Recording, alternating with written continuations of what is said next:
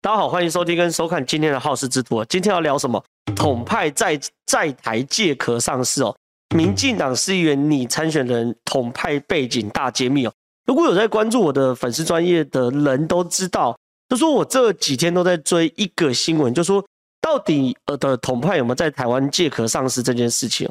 原因很简单哦，因为其实对我而言呢、我其实在最近不断在观察这个最近市议员的新人的参选哦。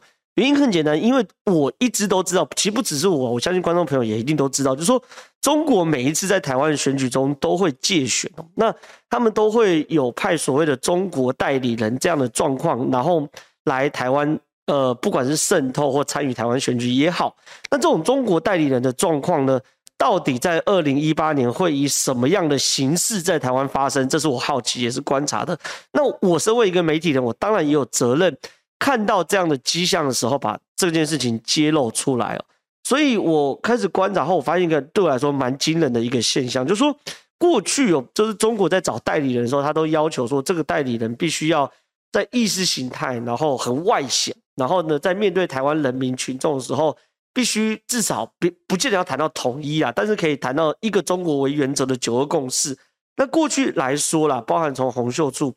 到后来的，甚至是呃连呃到后来的韩国瑜啊，或等等的很多国民党候选人，甚至我讲更激烈的，包含新党啊，新党那就更直接大剌剌，就说这个中国一个中国原则啊，支持两岸统一啊，这些就更更不设防了哈。就说中国过去啊，在处理这个台湾的介选然后代理人的时候，他们选选择类似这种就是这个阳谋，就说我就是派一个人出来，那这个人呢，他就是所谓的很。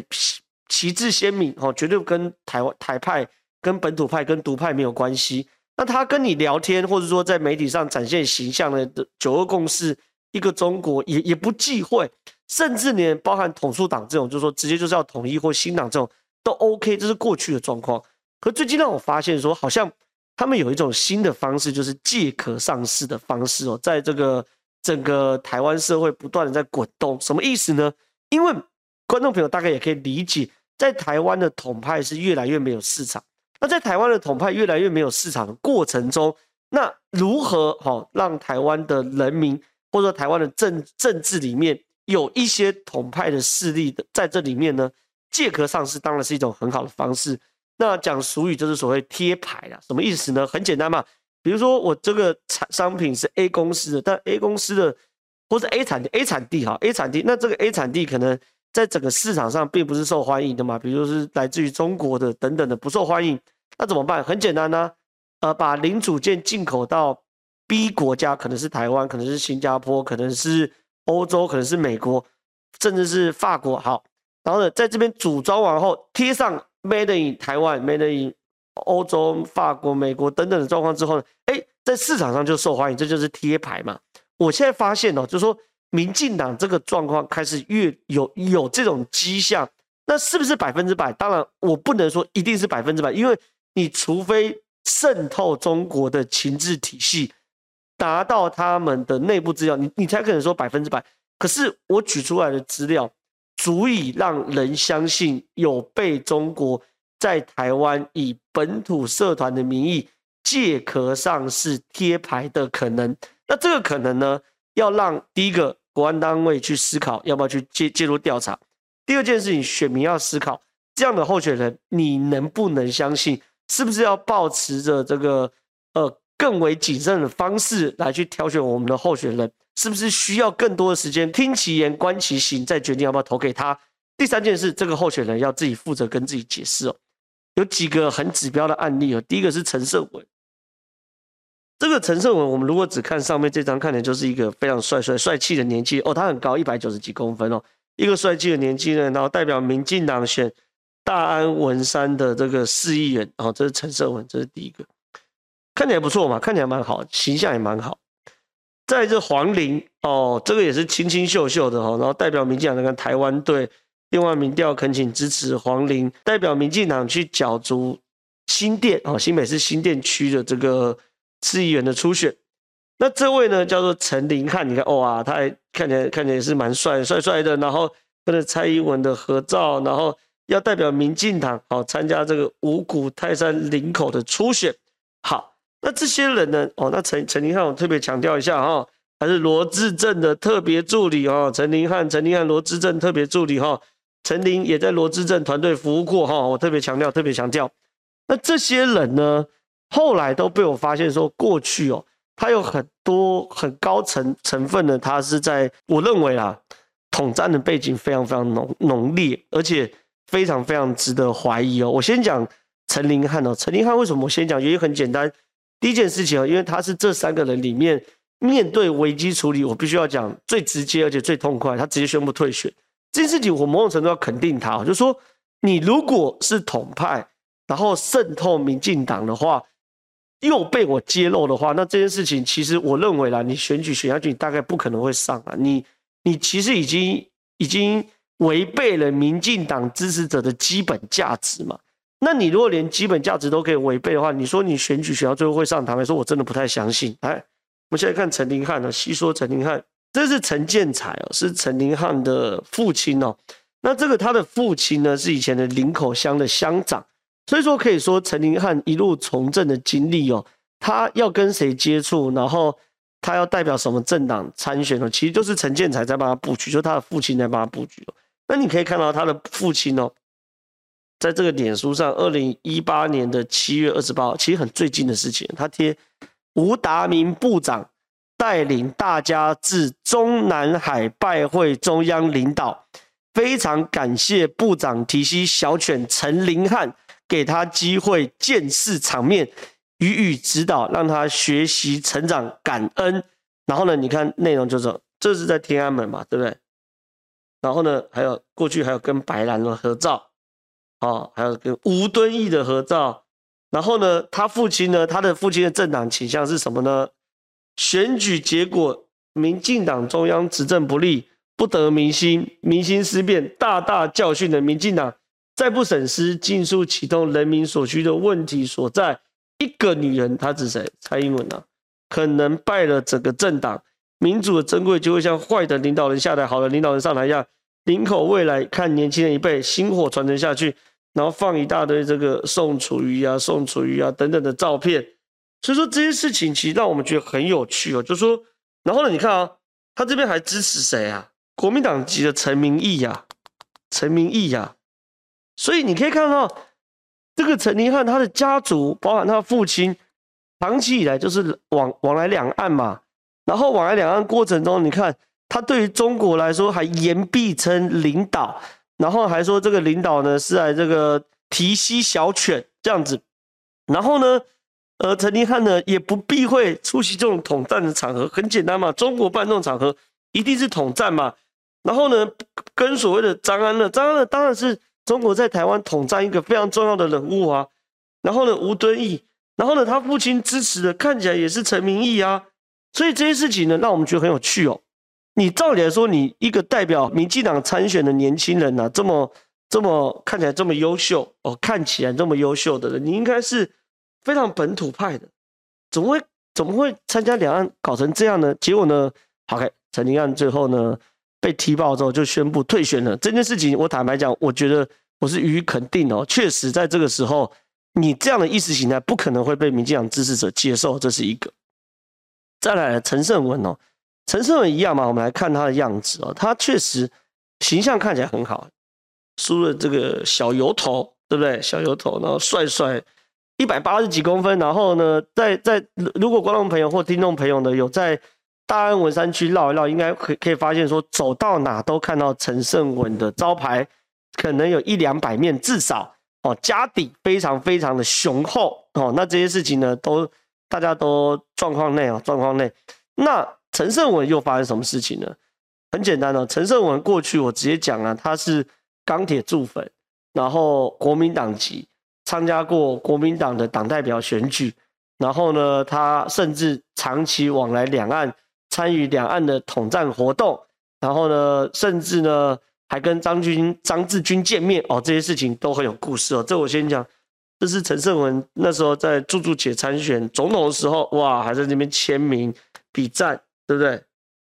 啊，这陈胜文啊，在国民党的中央党部的左边，在党旗前面，不是国旗哦，看清楚，党旗前面，哇，好像很开心，感觉回到祖国，感觉来，张志军愿率先与同台湾同胞分享大陆发展机遇。这个红框框处是陈胜文哦。那很多观众朋友可能觉得说，哎，看不到这个这个陈胜文不清楚，在这边有陈胜文正脸，好、哦，这个应该蛮清楚，就是陈胜文。OK，然后呢，他下面文字解释也是啊，时任国台办主任张志军于二零一八年一月二十二号。在上海与台湾文化经济界人士和台湾师生座谈，听取大陆经商、就业及教学求学环境的建议。陈胜文与多位上海理工工商管理学系的大本科生，呃，与会座谈。哦，这件事情是在新闻上有被揭露的。好，那我一个一个先讲一下重要的状况。第一件事情是说，这个陈胜文在。参与这个会谈的过程中，大家可以看到，这很明显，它并不是一个大堆头的会谈，好，不是说一个人在台上，下面有几百个人，那它显然就是一个小规模的这个交流座谈会哦，这是一件事。那另外一件事情是，大家应该要理解到说。这个陈胜文哦，陈胜文应该说像这种张志军这种等级，应该说跟领导会面这种等级的座谈会哦，我有问过呃往来两岸的人哦，然后对于两岸非常非常理解的人，他们说像这种能够被挑出来的青年代表或学生代表，都要个前提哦，要非常非常乖哦，这什么意思呢？原因很简单哦，因为你如果一间学校其实都会有一个国际事务中心，下面会负责，好，下面会有个港澳台办公室。港澳台办公室里面呢，关于台湾这部分会有一个专门负责的人，甚至是一组专门负责的 team。那这个人呢，或这个 team 就要负责这个推荐，好，推荐一个他们认为 OK 的人。每每次遇到这种座谈会，他们要推荐一个他们就认为 OK 的人，直接跟面对面跟第一线的领导来去做会谈。那有时候，比如上海有可能上海市台办，好，那有可能是呃上海市台办，也有可能是。嗯，国台办哦，省台办、国台办，那这件东西会随着层级越高，然后在这个人人选的挑选上会越嗯谨慎。那陈胜文呢被挑选上的时候，他们要 make sure 要确保说被挑选的这个人哦，面对质疑的时候，你不能说，哎，张志军啊，你们中国可不可以不要再派飞机来台湾了？这样会破坏台湾人民的情感。哎，这句话在台湾说起来是很正常，可在中国说起来，哇！那是杀头的罪，所以他们要确保挑的人是很乖的，然后不会乱搞的。所以陈胜文能够做到这个场合哦，一他的背景一定要很具代表性，家里的八股要很厚，让这个中国的长官哦愿意跟你互动，否则去中国台的台生那么多，为什么是你陈胜文坐这边？二，我互动过程中会考核你，你要确定这个人非常非常的乖，然后可控制。你才有可能被选上，所以你看陈胜文经历哦，陈胜文长期往来两岸，大学在上海念书，担任中国的台湾学生联谊总会的常务秘书长，与国台办张志军面对面对谈，愿望是吸引更多台湾年轻人到中国创业。那你看哦，他在这个东西，其实其实大家讲这就是个统统战样板嘛，你以前就是统战样板的，那你你你现在。忽然又说想要加入这个所谓的民进党，代表民进党参选，会不会太奇怪？而且更甚者，国陈胜文在国民党里面是有角色的，这是中国国民党第二十届台台北市万华区党代表选举公报，陈胜文参选过国民党党代表，哎，而且他的证件是什么东西？他的政见是加强党员之间的联系，在电子信息化时代，运用两岸皆用的通讯工具与网络平台，什么微信嘛。建立两岸青年发展的大众号和交流网站。他连参加国民党党代表青年选举的时候，谈的都不是国民党改革，他谈的是国民党两岸应该更进一步交流互动。所以他的呃，他在国民党内的这个光谱都算是蓝的，都算是统的。就民进党现在可以接受他，坦白讲，我是非常非常不能理解的。那我这边平衡报道一下，就是陈胜文有解释，然后他说。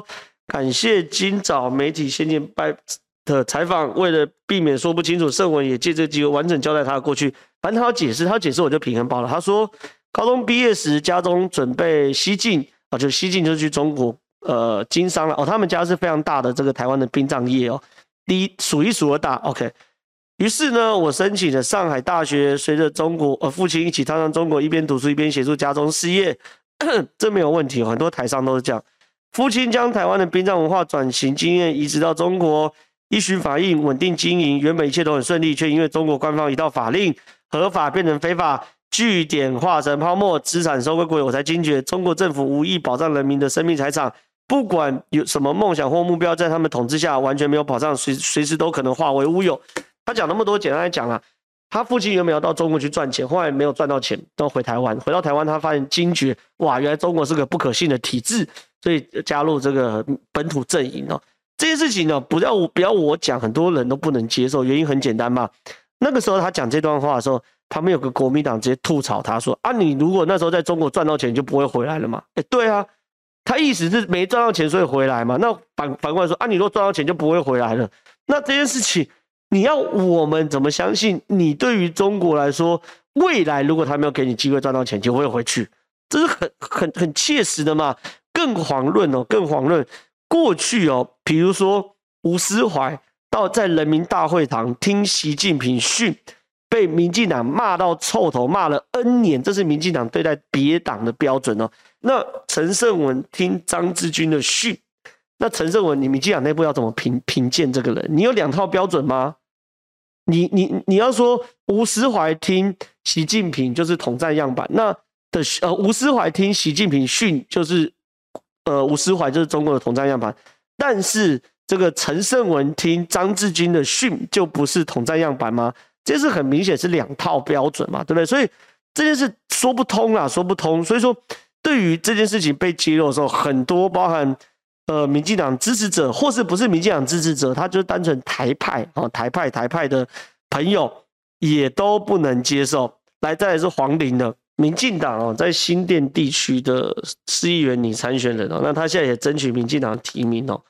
那他是谁呢？我直接跟大家讲。他是常年新党的背景，然后在新党创党的时候他就在，然后呢还帮新党的市议员陈彦博辅选。这件事情严重在哪里呢？对于全台湾来说，新党就是一个百分之百的触统的政党哦，统统派政党，新党也不忌讳承认这件事情哦。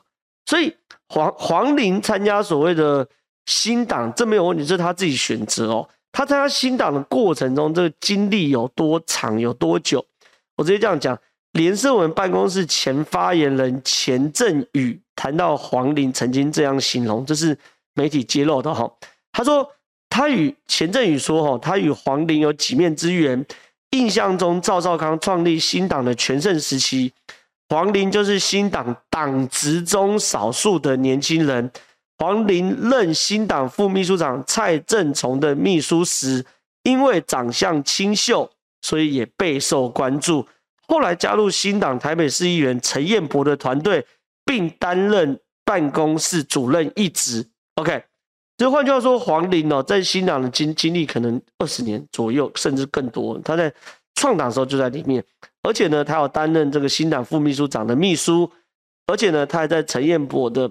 团队担任办公室主任一职哦，换句话说，一个长期在统派政党服务的人，为什么在二零一八年这个陈彦博落选之后，摇身一变变成民进党的呃市议员的助理，啊，变成民进党市议员的助理之后呢，这个又开始在二零二二年的时候披着民进党的战袍，开始争取民进党的市议员参选。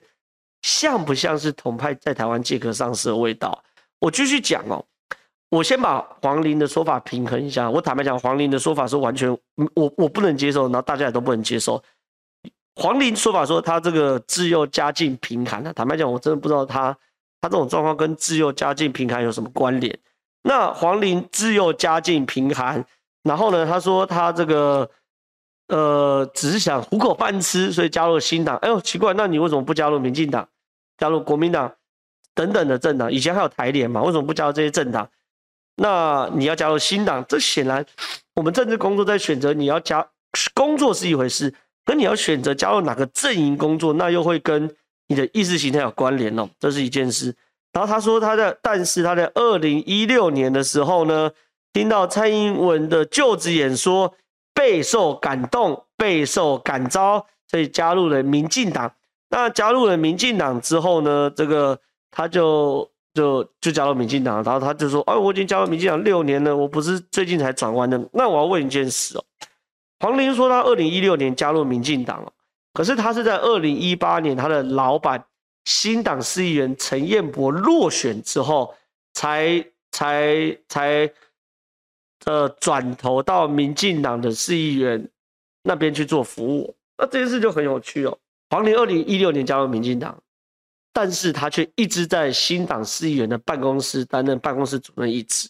然后担任办公室主任一职中间呢，这中间过了两年，这两年时间呢，包括二零一八年的年底年底的大选哦。我先给大家看一张照片，这张照片可以很确定说，黄玲在陈彦博办公室里面，他不是只有负责内勤哦，他还你看这边是写黄玲嘛，蛮清楚可辨识，他还负责在第一线的选举业务哦。OK。OK，他要陪他去跑脱啊，等等的。好，那我就问喽，黄玲在二零一六年加入民进党之后，他已经是民进党党员了，他可不可以在二零一八年年底大选的时候为陈彦博辅选？不行，这是民进党天条。这个我特别从民进党的纪律评议裁决条例里面的第十四条找出来的。非本党，如果你为非本党党员及本党违纪参选者助选。你要予以除名以下之处分，换句话说，你要被除名或停权，就除名就开除啊。所以黄伶，我先不管他统派背景，民进党支持者给被接受。你光是帮陈彦博辅选，你现在被踢爆的时候，民进党就应该把他开除跟或除名。那民进党把他开除或除名的时候，他有资格代表这一次代表民进党参加这一次的这个呃市议员参选吗？当然不行。这是很明显的吃里扒外嘛，所以这些事情呢，对于我来说，我把他踢爆的时候，我的概念很简单，我希望大家可以理解到，确实，在台湾社会有很多看起来是台派的人，看起来是本土阵营的人，但是我不是说他一定不是，可是包含我在内，很多人都怀疑我，我我坦然接受，但是我觉得观察一个人就是要听其言，观其行。而且这是一个需要长时间的观察的。我我不是说这几位不能觉醒，可觉醒会有个过程。可他们看起来更像是惊醒，因为要选举了，然后呢需要披上某个本土阵营的外衣而被惊醒了，然后现在披上这个外衣开始参与呃民进党的初选。那如果如果最糟的状况，他们背后有统派势力在影响的话，那。整个台湾的政治就被渗透，这是一个。那不糟的状况就是他们可能是个投机分子。那台湾的政治需要这样的投机分子吗？可能也是另外一件事。那更不糟糕的事情，更更更不糟糕就是更普通的事情，他们可能真的觉醒。我我也认为他们有觉醒的可能哦，有有可能觉醒。如果他们真的觉醒了，在选举的过程中，需不需要揭露他们过去的所作所为？当然需要。选举是个选择的过程。选择的前提是要资讯公开跟透明化。那我把这些揭露，选举本来就检验的过程，我把这些揭露的时候，也可以更有助于选民来做出他们的判断嘛。所以说这些事情呢，是这一次我们要跟大家聊的，就是说我我我认为大家应该要小心一点啊。如呃，小心驶得万年船。台湾的民主真的经不起更多统派势力的渗透。那我今天的好事之徒就到这边，谢谢大家。